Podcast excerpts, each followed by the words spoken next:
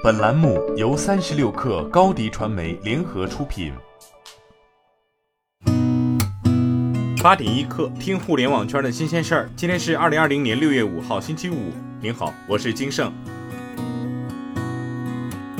北京大学数字金融研究中心通过支付宝数据测算出，二月全国范围内个体户的营业额下降到预期值的百分之五十。三月以来，大部分地区已恢复八成。研究认为，数字技术对推动个体户发展起到了重要作用。数字信贷发展水平每增长百分之一，疫情对经营的冲击将减少百分之二点五七。支付宝最新数据也显示，截至五月底，全国已有一千两百万小店和路边摊收入实现了同比增长。地摊经济放开后，平均每天有十几万人开通支付宝收钱码做生意。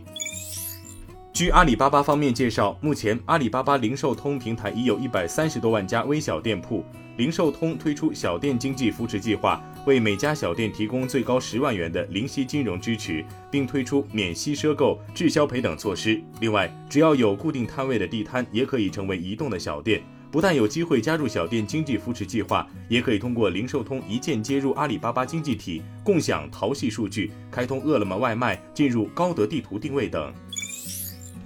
有赞日前正式发布云摆摊扶持计划。据官方介绍，有赞客 App 将为摊主推广分用商品，有赞微小店将支持摊主免费开店，并提供货源和大数据分析支持。此外，有赞还将发起最牛摊主大赛，给予优质摊主现金奖励。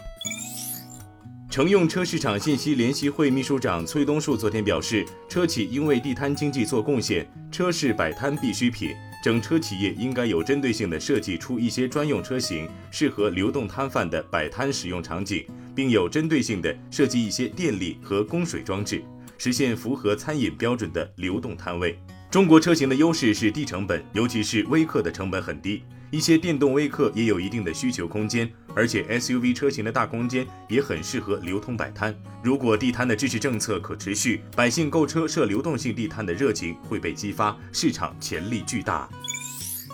未来汽车日报独家获悉，拜腾汽车生产运营高级副总裁马都胜已于今年六月离职，转而加入北美电动卡车制造商有“卡车界特斯拉”之称的尼古拉汽车公司，担任全球制造主管。拜腾汽车官网核心管理团队栏已经撤下了马都胜的个人信息与照片。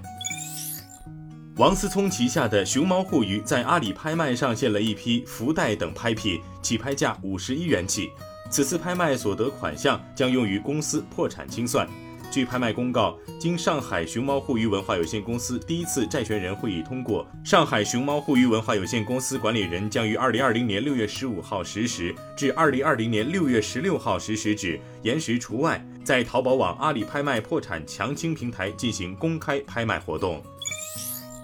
阿里巴巴旗下跨境电商平台速卖通数据显示，五月西班牙市场自行车销售额上涨超过二十二倍，意大利、英国也都上涨了四倍左右。电动滑板车的销售额也大幅增长，意大利上涨近九倍，英国上涨近八倍，法国上涨百分之三百八十，在体量本身就很大的西班牙也增长了百分之二百八十。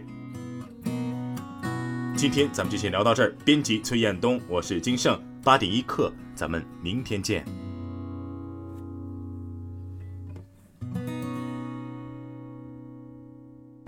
欢迎加入三十六氪官方社群，添加微信。Baby 三十六克，b a b y 三六 k r，获取独家商业资讯，听大咖讲风口，聊创业，和上万客友一起交流学习。